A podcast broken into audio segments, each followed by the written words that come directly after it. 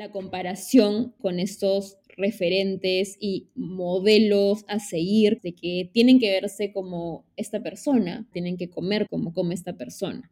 Y lamentablemente creo que, como decían en Spider-Man, con un gran poder existe una gran responsabilidad.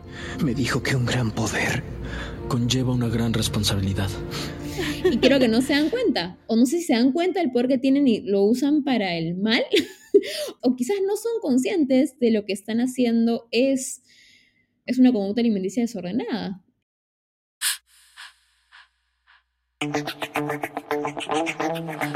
No somos impostoras, un podcast sobre género y feminismo desde nuestras vivencias y con información relevante, con Inés, Andrea y Janina.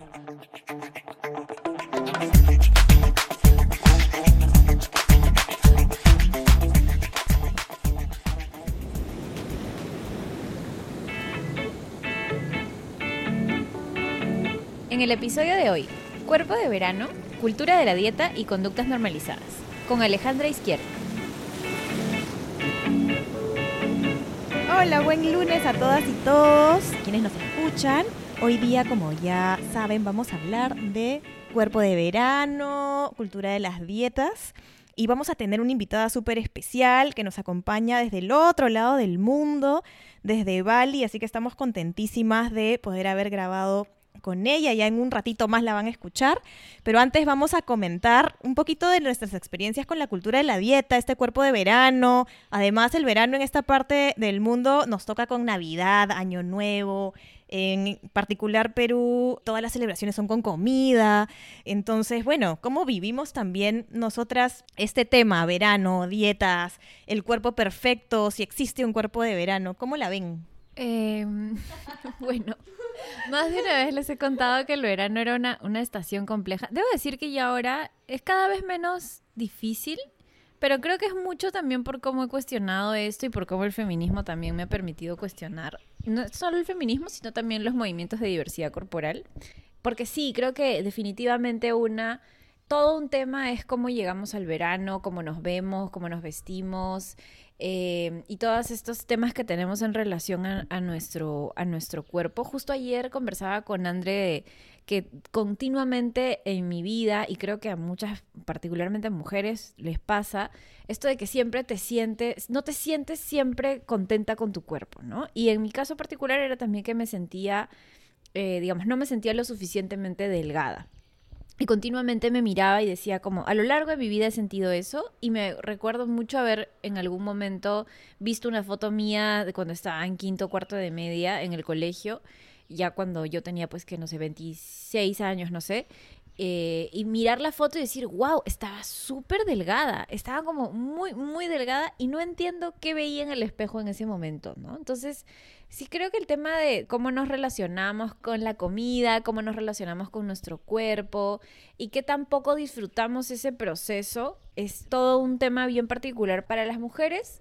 Sé que también para los hombres, porque lo he escuchado también muchas veces, eh, sobre todo de, mis hermanos, de amigos, pero estoy segura que no es al 100% igual, ¿no? Creo que, o sea, particularmente en el caso, por ejemplo, de, de Claudio, de mi novio, yo de verdad a veces me, sorprende con cierta envidia ver cómo no le veo como comer con ninguna culpa. Jamás. yo digo, wow, lo disfruto. O sea, es como, no es, no es, un tema, no es un tema en su vida, ¿no? Entonces, para mí siempre es como curioso porque también para mí es todo lo contrario. Yo creo que es súper difícil estos temas y por eso es tan importante abordarlos. Porque hemos crecido en una sociedad que nos dice que tenemos que ser delgadas a las mujeres. Seguramente para los hombres hay otros ideales, también en cuanto al peso, pero en nuestro caso creo que la mayoría de los comentarios son como, ¿has engordado? Porque has subido de peso, pero haz dieta. Y todas esas cosas están tan normalizadas, las personas que viven a dieta no disfrutan la comida, que se sienten mal cuando comen algo malo, que corren al gym y todas esas conductas que muchas veces la sociedad las han normalizado. Pero ¿qué hay detrás de eso, no? Eh, ¿Qué hay detrás de todas estas restricciones y vivir comiendo lechuguita y sentirte mal cuando ves una hamburguesa y dices, bueno, voy a romper la dieta. ¿Cuántas veces hemos escuchado ese voy a romper la dieta? Y es como, tiene que haber otra solución, ¿no? Tiene que haber otra quizás salida a todas estas ideas y, y creo que por eso es importante el episodio de hoy, ¿ah?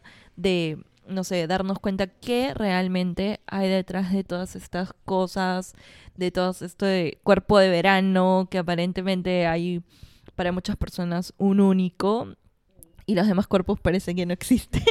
Que, claro, que no son merecedores de ser este, vistos o De estar en bikini, sí, no. o de disfrutar, ¿no? Sí. Y ahora yo también pensaba si el feminismo un poco nos, nos salva de pensar estas cosas, ¿no?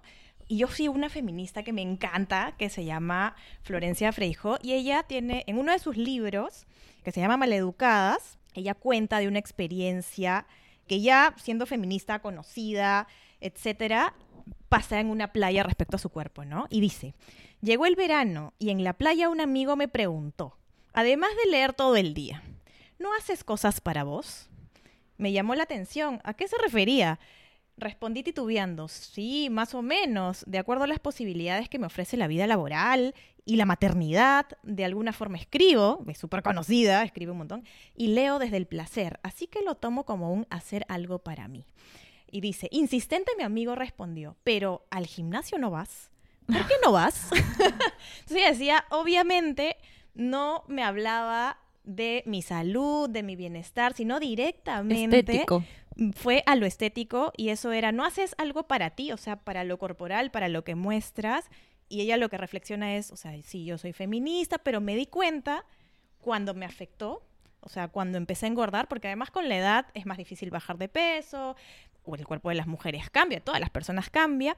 Solo cuando me pasó eso y empecé a engordar, me di cuenta que era gordofóbica, dice ella, ¿no? Y, y fue un proceso complicado y me cuestionaba a mí misma porque todos los años que hablé de feminismo y de aceptación se volcaron en mí y, y fue una experiencia distinta cuando yo lo viví, Claro. ¿no? Entonces, claro, no nos salva el, el tema del feminismo de, de toda esta influencia que tenemos y con la que vamos, o sea, podemos ser más conscientes y ir luchando con ella, ¿no? Yo creo que hay este, varios temas ahí, ¿no? Eh, creo que partir de la premisa que hemos crecido en una sociedad que no solo es machista, misógina, sino que también es muy gordofóbica. Sin duda como feministas tenemos una responsabilidad, pero también la realidad es que eso es un proceso de, de construcción continuo, ¿no? Por ejemplo, en mi caso, yo a medida que he ido creciendo he tenido un montón de temas con la alimentación, he tenido una relación muy mala con la comida y he tenido conductas gordofóbicas. Y a medida que entraba más el feminismo, me daba cuenta que no era tan compatible, ¿no? Las conductas que tenía que quizá habían normalizado. Y obviamente el feminismo a mí me ayudó a cambiar un montón, a reconocer ese tipo de conductas. Y hubo un momento en que claramente ya no las hacía con otras personas, pero conmigo misma. Era una persona súper dura y una persona súper gordofóbica en cuanto a mi cuerpo, ¿no? Y eso a mí me afectaba un montón porque yo decía, pero yo hablo de feminismo y obviamente el trato con las otras personas es súper bueno, pero conmigo soy una persona súper dura. Y creo que a mí me ayudó un montón, bueno, obviamente dialogarlo con mi psicóloga y comentarle estas cosas y entender también que es un proceso difícil, es un proceso que no es lineal, eh, es un proceso largo, pero sí creo que el feminismo, si bien es cierto, no es la, la pastillita mágica para que ya eres otra persona, no, porque hemos crecido en una sociedad específica, una sociedad difícil, una sociedad con un montón de temas por mejorar, pero creo que sí nos ayuda en estar aquí, en dialogar estos temas, aprender más, de construirnos y llevar esa información a, a los espacios en los que estamos, ¿no? Sí, creo que el feminismo te ayuda a cuestionarlo, pero a mí creo que además del feminismo, digamos, a secas, creo que mucho cambio hizo también el hablar, eh, o más que el hablar, el consumir contenido de activistas gordas, ¿no? Que hacen feminismo digamos, visibilizando su gordura y señalando que lo gordo o estar gorda no es algo malo, ¿no? Incluso muchas veces utilizamos la palabra y la categorizamos como una palabra negativa, ¿no? Y decirle a alguien gorda eh, lo entendemos como, uy, no, está mal, ¿no? Es una palabra inadecuada, pero muchas de ellas señalan como no tiene nada de malo, es una descripción, ¿no? Es una palabra que describe a una persona, no debería tener una carga, eh, digamos, eh, de ad- adjetivar, Desvalorativa. desvalorativa. Y, es porque también le ponemos esa carga. Nosotros le ponemos esa carga porque finalmente es una manera en la que estamos, ¿no? Entonces sí creo que el feminismo nos ayuda a cuestionarlo mucho y también en totalmente medida todas las activistas que desde el feminismo han posicionado esto, ¿no? Y que también te ayuda a, a cuestionarte cómo miras el mundo y cómo te miras a ti misma. Sí, y bueno, con esa cuestión inicial o con esta conversación inicial, como les habíamos anunciado, el día de hoy estamos con una experta en nutrición, estamos recontra contentas. Ella es Alejandra Izquierdo, tiene una plataforma interesantísima y una mirada de la nutrición que nos va a ayudar en este episodio y al tema que estamos tocando. Le damos la bienvenida y queremos que ella misma nos diga qué es lo que hace, cómo la podemos encontrar y cuál es esta mirada que tiene sobre la nutrición. Adelante, por favor.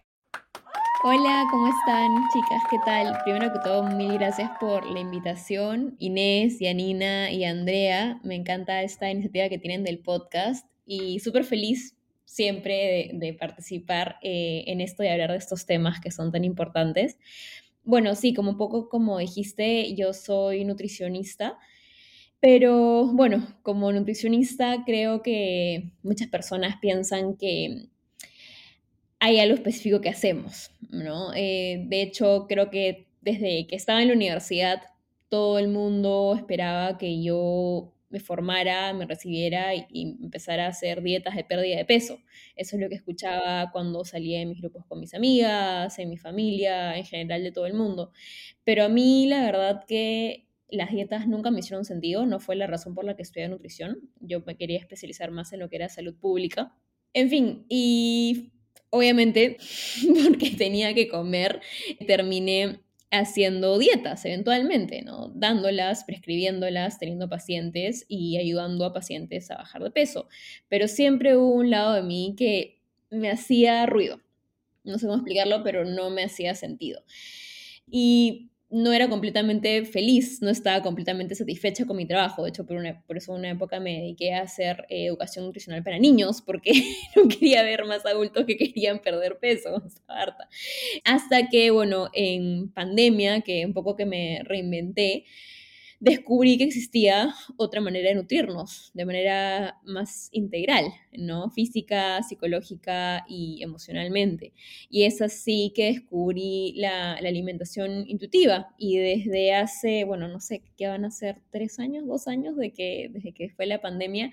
Y desde entonces, bueno, estoy ayudando ya he venido ayudando, creo que ya son cientos de personas entre pacientes y cursos y talleres y charlas que he dictado a, nada, muchas personas a mejorar su relación con la comida y sus cuerpos para que puedan alcanzar una vida saludable sin la necesidad de hacer dieta. Qué bacán. Bueno, algunas de nosotras ya te seguíamos también por tu trabajo previo en otra, en, a la Integral, que sé que es tu plataforma. Entonces siempre también conocíamos un poco de, esta aproximación que tenías. Y a mí también particularmente me, me, llamaba la atención por este, bueno, que en general lo, comentábamos, ¿no? Esta idea que siempre tenemos de, eh, de, la necesidad de perder peso, ¿no? Vivimos siempre, o al menos creo que particularmente las mujeres vivimos también con esta como este estándar sobre el cual tenemos que continuamente pensar en nuestro cuerpo, en cómo está nuestro cuerpo, en cómo está luciendo, en cómo se está viendo. Y por supuesto, el verano es una estación que es, incluso en mi experiencia personal, y en, creo que en otros episodios del podcast también se los he comentado, para mí el verano siempre había sido como una estación muy compleja porque suponía pues usar menos ropa, ¿no?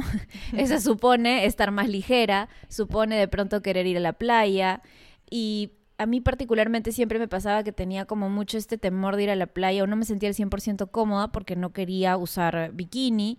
Y bueno, ahora ya está un poquito más de moda la ropa de baño en el cuerpo entero, pero hubo un largo tiempo donde solo si eras mujer, ¿no? O si te identificabas como mujer, solo podías usar bikini y nada más. Eh, salvo que si no te miraban una... raro, ¿no? Sí, Como... si no te miraban raro porque pues no, no era muy juvenil, digamos, ¿no?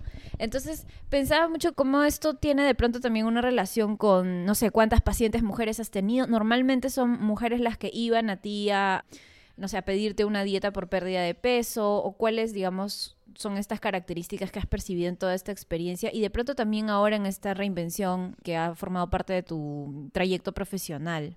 Bueno, varias cosas de, de lo que acabas de compartir. Em, primero que todo, definitivamente creo que, que sí, hemos sido expuestas, sobre todo, no digo que los hombres no, pero sobre todo las mujeres, a esta presión por bajar de peso. Esto creo que no solamente viene del contexto actual, creo que viene de años de años de opresión y más adelante si quieren podemos tratar un poco ese tema y cómo el feminismo está relacionado con eso, porque creo que sería interesante verlo.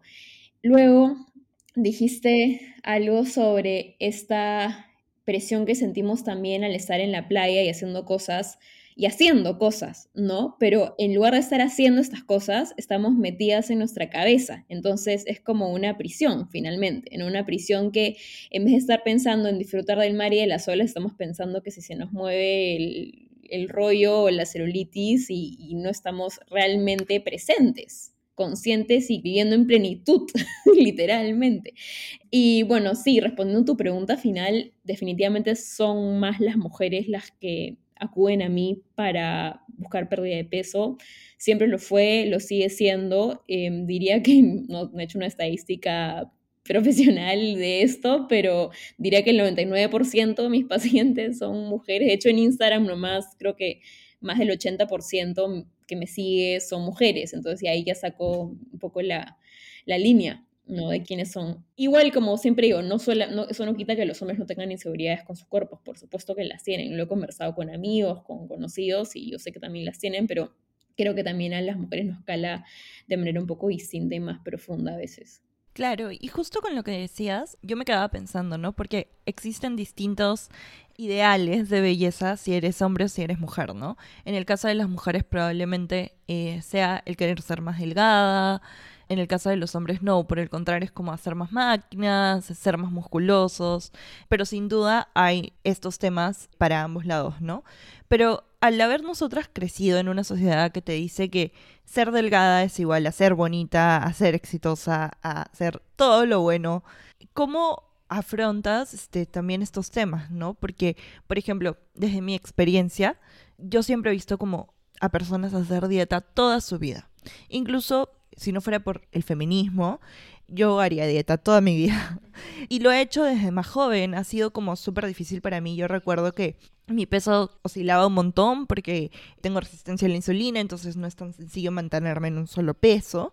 Y sí recuerdo que cuando yo no me sentía cómoda con mi cuerpo era como, no, tengo que hacer dieta. Y en ese transcurso siempre te encuentras lamentablemente con oferta de nutricionistas que no necesariamente tienen el enfoque correcto, ¿no? O, son súper restrictivos y por supuesto por otro lado pueden haber estos, para mí ya no son nutricionistas, sino estas personas que te ofrecen incluso pastillas que luego te hacen mucho mal a tu cuerpo, pero en el momento yo creo, incluso teniendo los conocimientos que puedas tener sobre género como persona, eh, desde mi experiencia, igual es tentador, ¿no? Porque te dicen, mm, vas a bajar, no sé, 10 kilos en una semana y tú dices, bueno, justo tengo este matri, entonces sí me interesaría, pero obviamente no te das cuenta que hay detrás. Y eso a mí me parece súper importante y quería conversarlo contigo porque nosotras ya hemos tenido la oportunidad de hablar antes para otras iniciativas y algo que destacaba mucho en tu página que a mí me interesaba mucho era la alimentación intuitiva. ¿Y cómo va esto en contraposición con esta cultura de dieta, con esta cultura que te dice tienes que ser delgado y que para eso pues pueden ocurrir cosas que no necesariamente están correctas, ¿no? ¿Cómo funciona eso con las conductas que quizá no llegan a ser un trastorno alimenticio, pero sin duda hacen mucho daño, ¿no? Estas conductas de no como nada durante un mes. Entonces, este, o quizá no es tan grave, ¿no? Bueno, no sé si la palabra es tan grave, claro. O sea, es como vivo a dieta. ¿Y por qué haces eso? ¿Cómo funciona eso? ¿Llega a ser un trastorno? ¿No llega a ser un trastorno? ¿Cuáles son los perjuicios? Sí, mira, la alimentación intuitiva es creo que la mejor forma de salir de la cultura de las dietas, porque creo que bueno, para empezar es, es, un modelo, es un modelo que, bueno, integra el instinto, la razón y la emoción y se basa en 10 principios. Entonces creo que sirve mucho porque a veces pasa que decimos, ah, estoy harta de las dietas, dietas, ya no quiero más, no quiero ver una dieta más en esta vida porque, como has comentado, ¿no? nos la pasamos haciendo dietas que para el matri, que para el viaje, que para todo, básicamente. Entonces, pero al mismo tiempo es esa sensación de, ah, ¿y ahora qué hago? si ya no hago dieta? ¿De qué manera, entre comillas, me cuido? Que ese, esa, esa expresión me cuido, yo considero que está muy prostituida por la cultura de la dieta, ¿no? Porque es me cuido y ese me cuido normalmente la gente se refiere a, a me cuido para no subir de peso, ¿no? Cuando en realidad no tiene nada que ver con el autocuidado, que es justamente lo central de la alimentación intuitiva. Lo que quiere hacer la alimentación intuitiva es que tú te centres en cuidarte, en poner atención a, tu salud verdaderamente. ¿no? Y eso lo hace principalmente rechazando lo que es la cultura de las dietas. Y para rechazar la cultura de las dietas tenemos que entender qué es, cómo se ve saber identificarla incluso en sus maneras más, em, ay, ¿cuál es la palabra? Como tenues. Caletas. Ajá, claro. Entre comillas, no sé si cuál es la palabra como oficial de, de, caletas, porque creo que no, sé si escuchan en otros lugares de Latinoamérica no van a entender, así que no sé cuál es caleta como no sé, sigilosa o escondida. Claro, como más normalizada. Claro, te la venden como, como este tema de autocuidado, de, o sea, te la venden de otra forma, te la empaquetan que parece inocua y hasta que te hace bien. Claro, como beneficiosa. Y además me quedaba pensando en lo que comentabas, ¿sale? Porque en eso de, ay, es que me estoy cuidando, es por mi salud, hay un montón de discursos detrás, quizás no necesariamente de todas las personas, pero sí hemos escuchado un montón cuando hemos tenido la oportunidad de hablar sobre gordofobia o ver esos temas en otros espacios. Hay un montón de personas que demostrando su gordofobia, o mejor dicho, esconden su gordofobia detrás de eso, pero no, tienes que ser saludable. es por tu, te lo digo por tu salud, ¿no? No, yo creo que tienes que perder peso por salud, que es la típica, que te lo dice no solamente... Y eso pasa mucho con los doctores. Ni siquiera el, que, el, que el médico que podría, que yo ni siquiera considero, pero que podría de repente tener un poco de potestad sobre lo que es tu salud, igual yo estoy de desacuerdo con la gordofobia médica, pero igual, y incluso es como te lo dice como, como dirían cualquier hijo de vecino, ¿no? Viene y te dice el, vecino, la persona en la calle que, que, te dice, ay, no, deberías adelgazar, o típico, ¿no? Por, por redes sociales, ¿no? Que un X le dice a, otra persona por redes sociales, no, que te lo digo por tu salud. No me conoces. o sea, realmente te preocupa mi salud, o sea, o sea, te mando mis análisis de sangre, mejor, o sea, o sea realmente esa persona, ¿qué, ¿qué, tan preocupada puede estar por la salud de un desconocido, ¿no? Este, es, es, una manera de esconder esta discriminación, ese estigma de peso que existe. Igual también en la consulta con el médico, porque la verdad es que la salud no está determinada por un peso, la salud está determinada por conductas, y como yo siempre digo, hasta donde yo sé, el peso no es una conducta. Entonces, ¿por qué estamos hablando de, modificar el peso para lograr salud? Lo que tenemos que hacer en todo caso es modificar ciertos hábitos en base al contexto que tenemos y que podemos hacer, ¿no? En base a nuestra propia realidad también. No vamos a aprender, ah, no, es que sabes que ahora tú tienes que comer ensalada de kale todos los días porque el kale es saludable para ti. Y, a ver, esta mujer, no sé, tiene tres trabajos y cinco hijos y separa, es soltera. o sea, claramente no va a poder prepararse una ensalada de kale con aliño de tahini y, no sé, superfood y goji berries todos los días, ¿no? O sea, tenemos que también tener en cuenta ahí los privilegios que puede tener una persona, el contexto en el que se encuentra una persona antes de dar recomendaciones nutricionales también. Por eso me, enfurece tanto también como esto de los jugos verdes y que me levanto en la mañana y que mi rutina, no sé qué. Me hago el extracto verde con cinco te. Te la salud como si fuera como aspiracional, ¿sabes? Últimamente. Y es una locura. Qué interesante esto de verlo, o sea, la persona tiene muchos aspectos, ¿no? Y a veces siento que algunas personas que se dedican a nutrición ven solo un aspecto pero ver el tema psicológico, el tema del entorno, el tema que tú comentas de los privilegios o no, cuál es tu estilo de vida actual y cómo lo puedes adaptar con las herramientas que tienes, qué importante es, porque si no termina siendo también un poco frustrante para quienes quieren, en este caso, no perder peso, pero sí estar más saludables, ¿no? Nos venden muchas cosas, como tú dices, esos temas aspiracionales de los jugos verdes y tienes el super extractor y en la mañana metes cinco cosas verdes y ya, la verdad que a, algunas personas no nos da la vida para eso, ¿no? Y luego no masticas también porque vives a base de, jugo y es como que eso no creo que eso sea muy... Es que eso es Instagram un poco, ¿no? Como intenta ser aspiracional y supuestamente inspirador y motivacional, pero a veces termina simplemente siendo un si yo no puedo hacer eso, entonces ¿para qué ni me esfuerzo? yo, yo veo así los, los TikToks de gente que creo que hacen en una mañana lo que yo hago en una semana. Totalmente. Es como, son las 5 de la mañana y ya se fueron a ciclo, ya comieron, ya trabajaron dos veces y yo sigo en mi cama. Sí. Y te genera un estándar de qué es lo que es ser saludable, ¿no? ¿A qué hora te tienes que levantar? Está vinculado con qué tan saludable eres supuestamente, ¿no? ¿Qué comes? ¿Qué es lo primero que comes? ¿Cuánto trabajas? ¿Qué si haces el, el journaling? ¿Qué si meditas?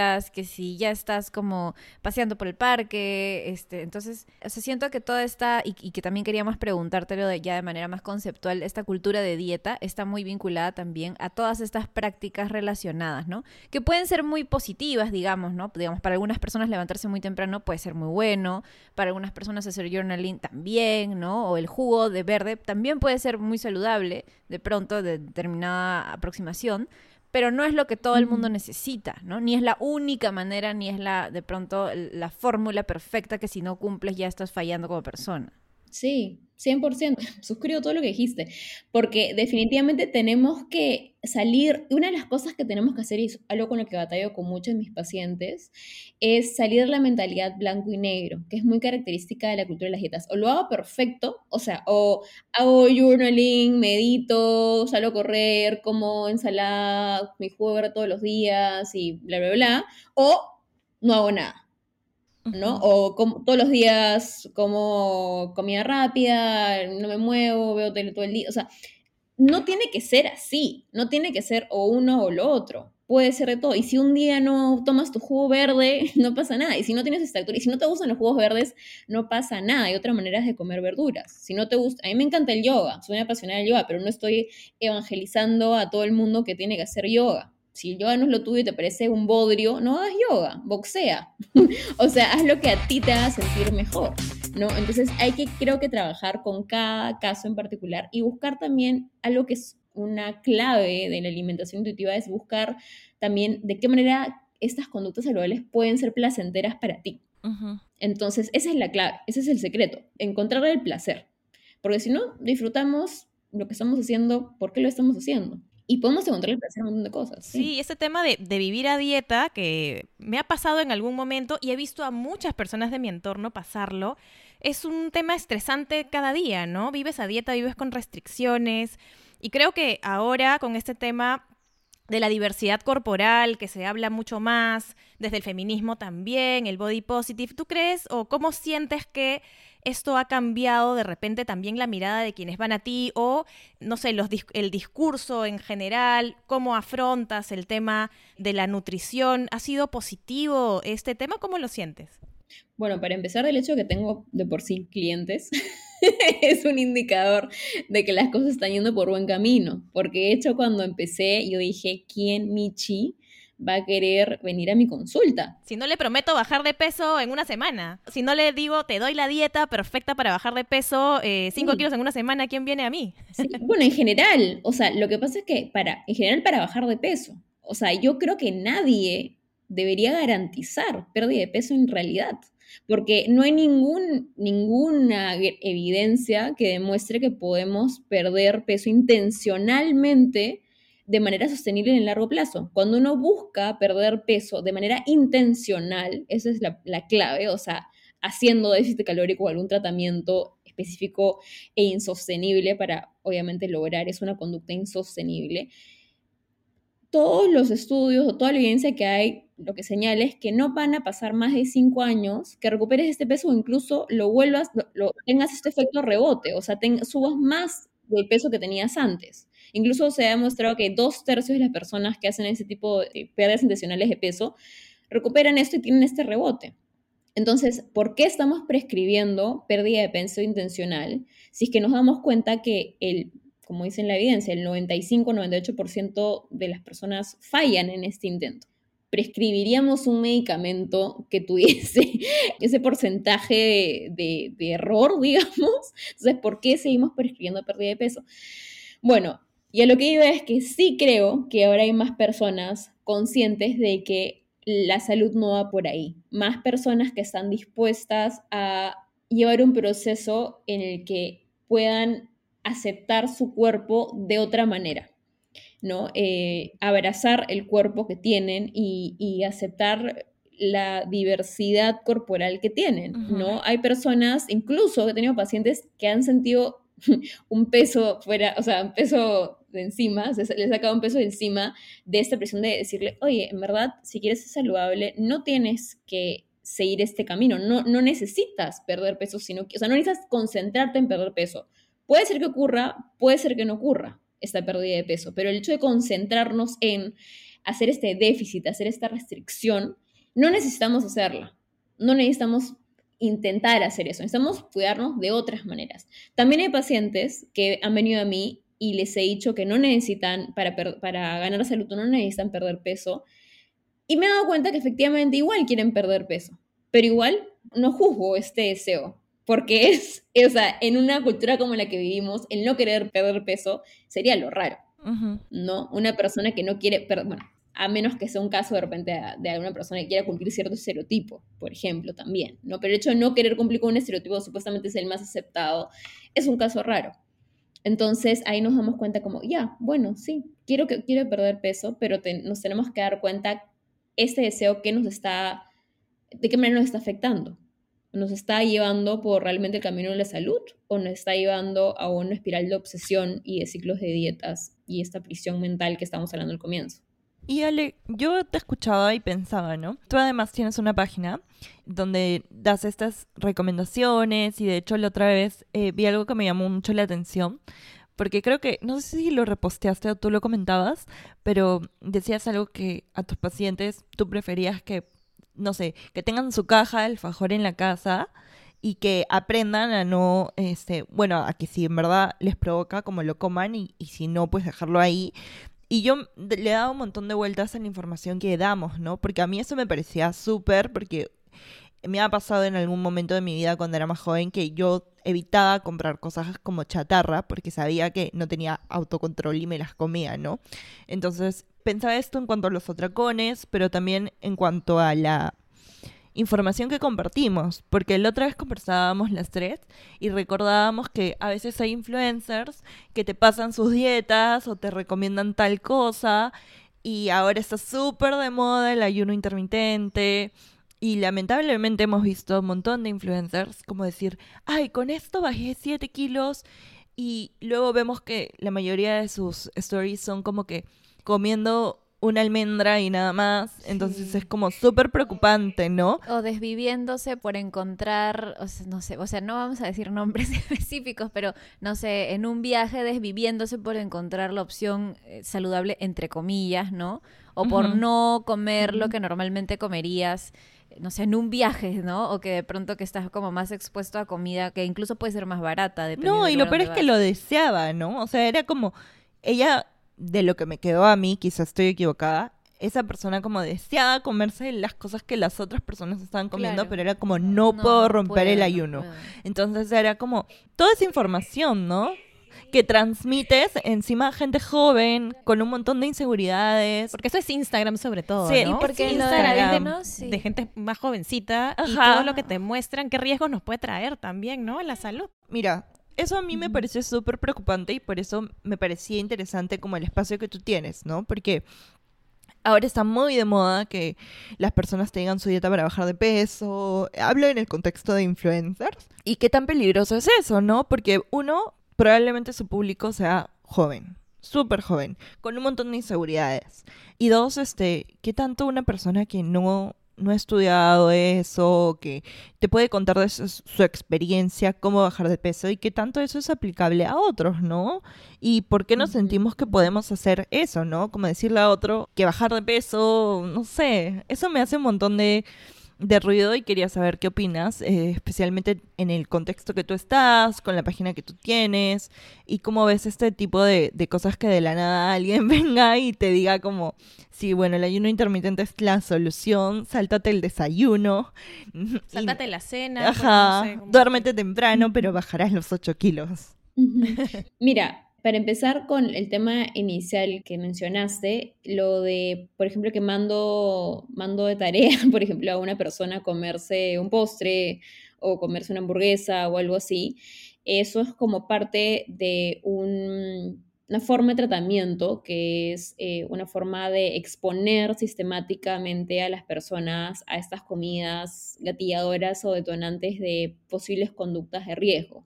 ¿No? ¿A qué llamo conductas de riesgo?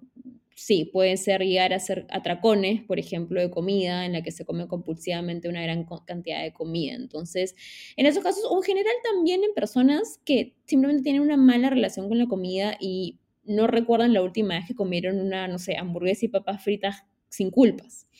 Entonces, este ejercicio de hacer las paces con la comida resulta muy beneficioso para estos casos, porque de esta manera sanamos la relación con, con la comida, buscando que las personas puedan comer cantidades adecuadas para sus señales de hambre y que no necesiten siempre que se comen la hamburguesa o la pizza o el helado llegar y tenerlo hasta acá, o cada vez que tengan helado en la casa sentir que se lo tienen que acabar, o las galletas en su casa sentir que se las tienen que acabar porque no pueden estar ahí porque casi casi que es dormir con el enemigo, ¿no? Entonces, no tiene que ser así, no tiene que ser así la relación con la comida y por eso es que se hacen estas pequeñas terapias cuando la persona está lista, cuando ya hemos trabajado en que coma suficiente, podemos empezar a esta exposición con alimentos que pueden ser un poco eh, para unas personas fear foods, ¿no? Alimentos, el término fear foods, alimentos de miedo, que te, dan como miedo, preocupación o culpa, se puede empezar a trabajar con eso. O de por sí los alimentos malos, ¿no? Porque hay mucho esto de el alimento bueno y el alimento malo. Entonces, como que ahí es donde satanizamos un poco la comida chatarra y, y todo lo bueno es como todo lo verde. Entonces, en tus dietas es como todo lo verde, ¿no? De por sí el término chatarra ya es categorizarlo, ¿no? Porque ya estamos diciendo que es, y es sumamente normalizado, lo usamos por, y la conocemos así, así la reconocemos. Pero lo que sí, yo creo que el lenguaje es muy importante, eh, la forma en la que lo, lo, utilizamos es muy importante, entonces sí cambiar estas palabras, la forma en la que nos expresamos ayuda definitivamente creo que cambia las cosas. Entonces, sí, dejar de clasificar, eso es un trabajo que hago, por ejemplo, con las familias de mis pacientes que tienen desórdenes alimenticios y veo que hay mucho este lenguaje en casa, hablo con la familia para que moderemos, reduzcamos, eliminemos este, este tipo de formas de hablar de la comida, porque lo que buscamos es neutralizar la comida. Sí, obviamente, nadie está diciendo que una pizza o un, no sé, un cupcake tiene las mismas propiedades nutricionales que una ensalada con lentejas. Por supuesto que no. Pero un cupcake también puede tener propiedades emocionales, puede tener propiedades, no sé, de placer. Te puede dar felicidad también de otras maneras. No todo es como que calorías y valor nutricional. No podemos ver la salud de manera tan básica. Y sobre lo que decías de, bueno, el tema del ayuno, un poco que lo mezclaste con los influencers, hay dos grandes temas, ¿no? El tema de la comparación en redes con estos referentes y modelos a seguir que tienen las generaciones, sobre todo las más, las más nuevas, de que tienen que verse como esta persona, tienen que hacer lo que hace esta persona, tienen que comer como es como come esta persona. Y lamentablemente creo que, como dice, como decían Spider-Man, con un gran poder existe una gran responsabilidad. Me dijo que un gran poder conlleva una gran responsabilidad. Y creo que no se dan cuenta, o no sé si se dan cuenta del poder que tienen y lo usan para el mal, o quizás no son conscientes de lo que están haciendo es, es una conducta alimenticia desordenada y quizás, claro, están en su propio desorden o conducta alimenticia desordenada, no lo ven y están promoviendo que más personas entren en esta conducta alimenticia desordenada. Claro, porque la normalizan. Y si tú eres una chica, no sé, me pongo a pensar de 15 años y ves que esta chica que o, chico, depende, que es súper exitoso, exitosa. Es eh, delgado, además. Y es delgado. Entonces, y te recomienda tal cosa. Tú dices como, Claro, esa es la fórmula del éxito, ¿no? Claro, es que asocias delgadez o, el tema de ser musculoso en el caso de los chicos con éxito, ¿no? Con ser exitoso cuando una y otra no tienen que ir relacionadas. Claro.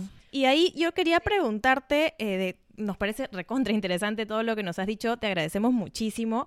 Y ¿Y qué implica entonces esta alimentación consciente, ¿no? Esta de, integrar además varios aspectos de tu vida y que saber que la alimentación es importante, pero no puede ser el centro tampoco eh, sobre el cual gira tu vida. Tienes el tema psicológico, no sé, tantos aspectos, ¿no? ¿Cómo ves este tema de la alimentación consciente? la alimentación consciente creo que ocupa un gran lugar dentro de lo que es la alimentación intuitiva. Yo lo calificaría como dentro de lo que es alimentación intuitiva, que es el comer con conciencia plena. Creo que es una parte muy importante de, de este proceso, pero creo que no se puede comer con conciencia plena sin antes trabajar otros aspectos también de la alimentación intuitiva, como por ejemplo rechazar la cultura de las dietas y cuestionarla. Porque si nos ponemos, yo creo que son muy beneficiosos, estos ejercicios los he hecho en muchos talleres como el mindful eating, ¿no? Agarrar un chocolate, sentirlo, leerlo, usar todos nuestros sentidos, regresar siempre a la boca, tratar de concentrarte en eso, en lo que estás sintiendo, ¿no? Como si fuese literal la primera vez que comes un alimento. Pero si es que tienes la culpa ahí, yo digo que es como querer como sintonizar así, es tipo esas radios análogas que teníamos back in the day, y estás como, imagínate con las lunas abajo, y, plena Javier Prado, con todos los ruidos, los claxos, no sé qué, sonando. Entonces, si quieres sintonizar con esas sensaciones positivas, lo que tienes que hacer es cerrar la luna. ¿no? Entonces necesitamos concentrarnos para poder entrar a esta alimentación consciente realmente. Pero si seguimos con ahí la maraña encima de nuestras cabezas, de que la dieta tal, de que tenemos que bajar de peso, que no somos suficientes, que, este, que como lo que acaban de decir, ¿no? que para ser exitosos necesitamos ser delgada. Todas estas creencias que tenemos, este mindset, esta mentalidad de dietas que tenemos, tiene que ser trabajada tiene que ser trabajada a través de, bueno, yo mando varios podcasts, materiales, lecturas, páginas también, otras páginas en Instagram que son un muy buen referente de psicólogas, de nutricionistas, de gente hablando de, aceptación corporal, para que la persona entienda que hay otra manera, ¿no? Y bueno, luego entra lo que es alimentación consciente, que es estar presente, ¿no? Creo que también muchas personas tienen una alimentación bastante distraída, ¿no? Viendo redes sociales, o sea, estando en la computadora, estando en el celular, estando, mirando la tele, ¿no? No realmente consciente de lo que estamos haciendo. Algo que también pasa bastante y que, tiene, que está más asociado con la cultura, con las dietas, por ejemplo, en sí mismas, es esta forma de comer alimento, o sea, no disfrutas el alimento. Si, si estás comiéndolo con la mitad de la mente en, en la culpa, y, en qué momento lo disfrutas, o sea, en qué momento sientes el placer. De hecho, el otro día le estaba leyendo un libro que se llama Health at Every Size, que sale en todas las tallas, y me gustaría explorar un poco más del tema porque dijo que para sentir mejor la saciedad era importante, o una de las formas de activar los receptores de saciedad en el cuerpo era el placer. Entonces, si estamos comiendo y no estamos disfrutando nuestra comida, no estamos disfrutando lo que comemos, nos va a costar más llegar a ese placer. Claro. Si estamos comiendo torta de chocolate todos los días, pero si la mitad de nuestro, cerebro está en la culpa de comer esa torta de chocolate, no nos está llegando el placer. Entonces, estamos comiendo todos los días torta de chocolate, pero no estamos sintiendo placer. Entonces, el si el objetivo es de esta torta, de comer esa torta, es sentir placer, y no lo estamos sintiendo, ¿por qué estamos comiendo esa torta de chocolate? ¿No? Entonces, creo que es importante aplicar la alimentación consciente justamente para poder sentir placer en nuestras comidas y ser más saludables también, porque el placer es salud también. es parte saludable. de Sí, totalmente.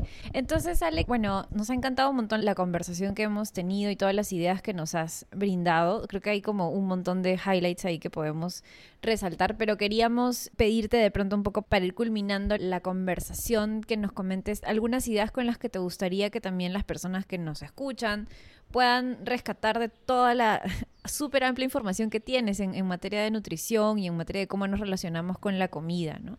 Tal vez algunas ideas que de todas maneras tendrían que tomar en cuenta. Yo sé que con un podcast, o sea, con, con un episodio tal vez no vamos a cambiar por completo la forma en la que nos relacionamos, pero ¿qué ideas podríamos llevarnos en general como para replantearnos un poco cómo vamos relacionándonos ahí con la alimentación? Bueno, ¿Cómo resumirlo? es un creo, que, creo que es entendible que muchas de nosotras estemos en un camino de quizás desear algo distinto de nuestros cuerpos, que se vea distinto, creo que es normal, creo que es entendible, creo que sería raro que no sea así. Creo que hay que trabajarlo. lamentablemente. No es nuestra culpa, creo, creo que es fruto de, un sistema que nos ha hecho dudar tanto de, de, nuestro cuerpo o poner nuestro valor tanto en cómo se ve nuestro cuerpo. Y creo que no es un camino fácil definitivamente, pero creo que vale totalmente la pena eh, dedicarnos a trabajar en eso, día a día, poco a poco, en tenernos más autocompasión. Y creo que de repente es una palabra un poco romántica, pero yo la estoy usando un montón porque creo que somos demasiado críticas y críticos con nosotros mismos y creo que tenemos que aprender el poder de soltar y hacer las cosas con más autocompasión en nuestros procesos, ¿no? Ser flexibles, alejarnos de la rigidez abrazar el placer y vamos a encontrar la salud del otro lado. No, no necesitamos estar tan, así como que acartonados, ¿no? O sea, la salud no tiene que verse en calorías, no tenemos que contar almendras. Ese sería mi mensaje final. No cuenten almendras, gente, eso. no cuenten almendras, cuenten historias y sean felices. Qué genial, qué buena frase con la que terminas. Y ahora también invita a quienes nos escuchan a seguirte, dónde te encuentran, cómo te ubican en las redes para que estos mensajes tan positivos que, que das sobre estos temas también lleguen a más personas. Gracias. Sí, me pueden encontrar en, bueno, en Instagram es mi, diría mi red favorita, pero creo que es mi única red, no me aventuro todavía el mundo del TikTok. Me pueden encontrar como ale.integrale y ahí ando compartiendo un poco de reflexiones acerca de estos temas, posts informativos con, con educación sobre el tema de alimentación intuitiva y cómo salir de la cultura de las dietas. Lo máximo, Ale, te agradecemos un montón haber aceptado la invitación y haber compartido información tan valiosa y necesaria en una sociedad como la nuestra y en general. Y nada, gracias y esperamos poder conversar contigo pronto. Muchas gracias, Ale, lo máximo, buenísimo. Bueno, después de haber escuchado la entrevista, que espero que la hayan disfrutado tanto como nosotras, vamos con unas reflexiones finales. A mí me, me o sea, en verdad, mil cosas, ¿ya? Pero algo que me resonó mucho es cuando ella dijo esto de el me cuido. El me cuido, el que normalmente usamos como, ay, no, no estoy comiendo, no sé, hamburguesa porque me estoy cuidando, ¿no? Y qué importante es resignificar la palabra me cuido, porque me cuido puede tener muchas connotaciones, pero además no significa solo me cuido en términos de cómo luzco como si pudiera además, como ella misma señalaba, como si pudiera tener el poder de realmente modificar mi cuerpo, así como de manera tan intencional, ¿no? Me cuido debería tener toda esta connotación de me cuido emocionalmente, me cuido espiritualmente y me cuido en el sentido de la manera en la que me alimento, pero no por un temor a engordar, sino porque mi cuerpo es el espacio que habito todos los días y que habitaré hasta el último de mis días, sea cuantos me queden. Y es el único cuerpo que tengo. Y es el único cuerpo que tenemos. Entonces, creo que está muy bueno resignificar esa palabra y ver cómo nos aproximamos a ella para también un poco, no sé, darle otro sentido a cómo vivimos o cómo nos relacionamos con la comida y con todas estas conductas también.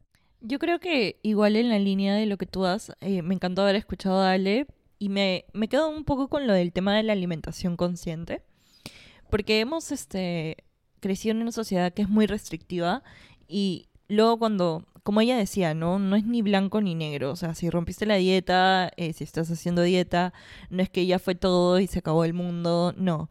En cambio, este tema de la alimentación consciente te ayuda un montón a no solo disfrutar de la comida, sino tener estos sentimientos de, de culpa que, que están siempre presentes cuando comemos algo que hemos categorizado como malo, cuando en realidad mm, no sé en qué momento asignamos el bueno o malo en la comida, ¿no? Entonces también entender un poco que el ser delgado o delgada no necesariamente va a hacer que sea saludable. Hay un montón de personas que tienen los triglicéridos volando, pero son sumamente delgados para su talla. Y, eso no significa nada. Y también creo que, para cerrar un poco con mi idea, no, no, no pronunciarnos sobre el cuerpo de las otras personas en el verano, no hacer esos comentarios. Ni en cualquier estación. Ni en cualquier estación. nunca. Sí, nunca. Porque creo que no, no tiene. Ya estamos en un momento en el que somos un poquito más conscientes que nada que ver andar diciéndole a una persona subido de peso y ese tipo de cosas evitarlas y seguir creciendo y fomentando estos espacios para conversar sobre estos temas tan duros pero importantes. Sí. Y bueno, y en mi caso, dos cosas, ¿no? Hagamos las paces con la comida, que era un mensaje también que nos dio Ale, súper importante, ¿no? No es que yo amo cierta comida y odio otra y estamos en esta relación emocional con la comida que no nos hace bien. Y lo otro es que sobre las opiniones sobre el cuerpo, hoy justo leí un post que decía, ¿tú puedes dar opiniones sobre el cuerpo de otra persona? No. Solo di tu opinión si la persona puede cambiar eso en tres segundos. Ay, sí, la ¿Sí? regla de los tres segundos. La regla de los tres segundos me encantó. Y decía, claro, no sé, tienes arena en la cara, ¿la puede cambiar en tres segundos? Ah, ya, Sí. genial, díselo, ¿no? No sé, tienes algo entre los dientes, bueno, en tres segundos puede cambiarlo, genial, puedes decírselo. Pero has engordado, ¿puede cambiarlo en tres segundos? No, no se lo No. digas. O sea, no tienes además derecho, o sea, ¿por qué se lo vas a decir, no? Entonces ahí la regla de los tres segundos es muy Hay que chévere. y aplicarla. también- Me encanta. Sí, sí, sí, nos- me Te quedo con eso también. Sí. Bueno, entonces agradecemos a todas, a todos los que nos han escuchado. Esperemos que lo hayan disfrutado tanto como nosotras y que les sirva un montón para este verano, invierno, todo el año y para toda su vida. Y nos escuchamos el siguiente lunes en No somos impostoras.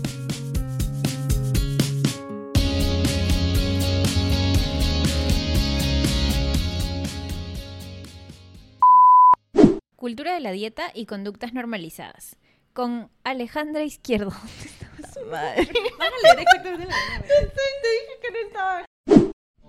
No, ha sido durante, durante. Ese perro del mal. Hoy día es perros. Hoy día Jorge se diversifica. No sé, claro. Hoy día mandó 20 perros Ale correr hablaba, no había perro, no había nada. No, Ahora ya. habla. Perro Pasaba un helicóptero. Sí, sí. Verano, invierno, todo el año y para toda su vida. Muchas gracias. Nos Adiós. escuchamos. ¿Qué pasó? ¿Qué pasó? ¿Qué pasó? Ay, ya. Quería hablar. Que No, no, no, pero quería hablar. A las cosas negras.